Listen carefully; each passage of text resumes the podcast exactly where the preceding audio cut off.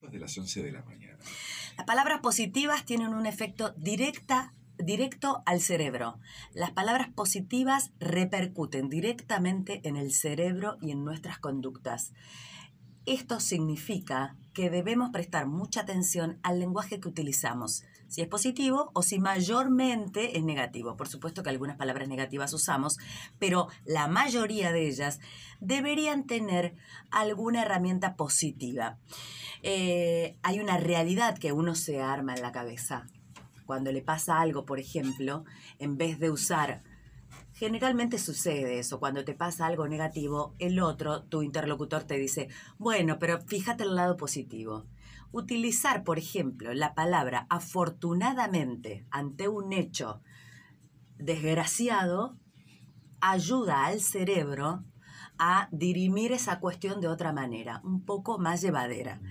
Em, está comprobado al, al 100% que la realidad de las personas y el lenguaje para encontrar y usar las palabras más acertadas tiene ese impacto directo no solo en el cerebro, sino en la salud, el bienestar y las relaciones interpersonales. Em, hay un libro que se llama La ciencia del lenguaje positivo, que es de Luis Castellanos, que se los recomiendo, que es precioso, porque aparte el lenguaje positivo comercialmente atrae también.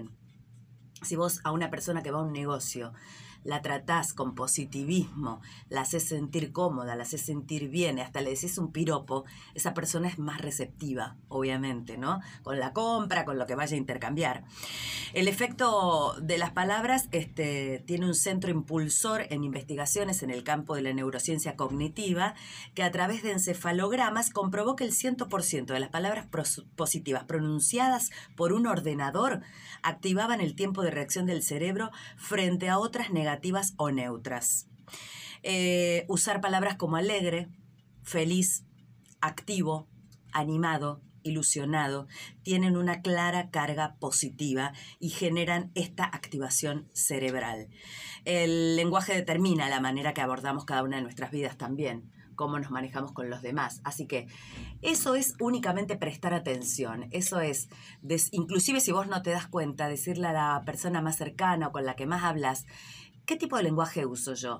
¿Te parece más detractor? ¿Te, ¿Te, parece más negativo? ¿Te parece que estoy aportando? ¿Te parece que estoy negando demasiado? Hacémelo saber, señálamelo.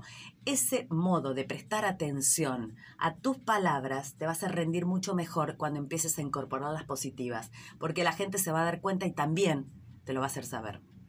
Comunicación efectiva con Susana Manceli en Conexión 107, como siempre, presentada por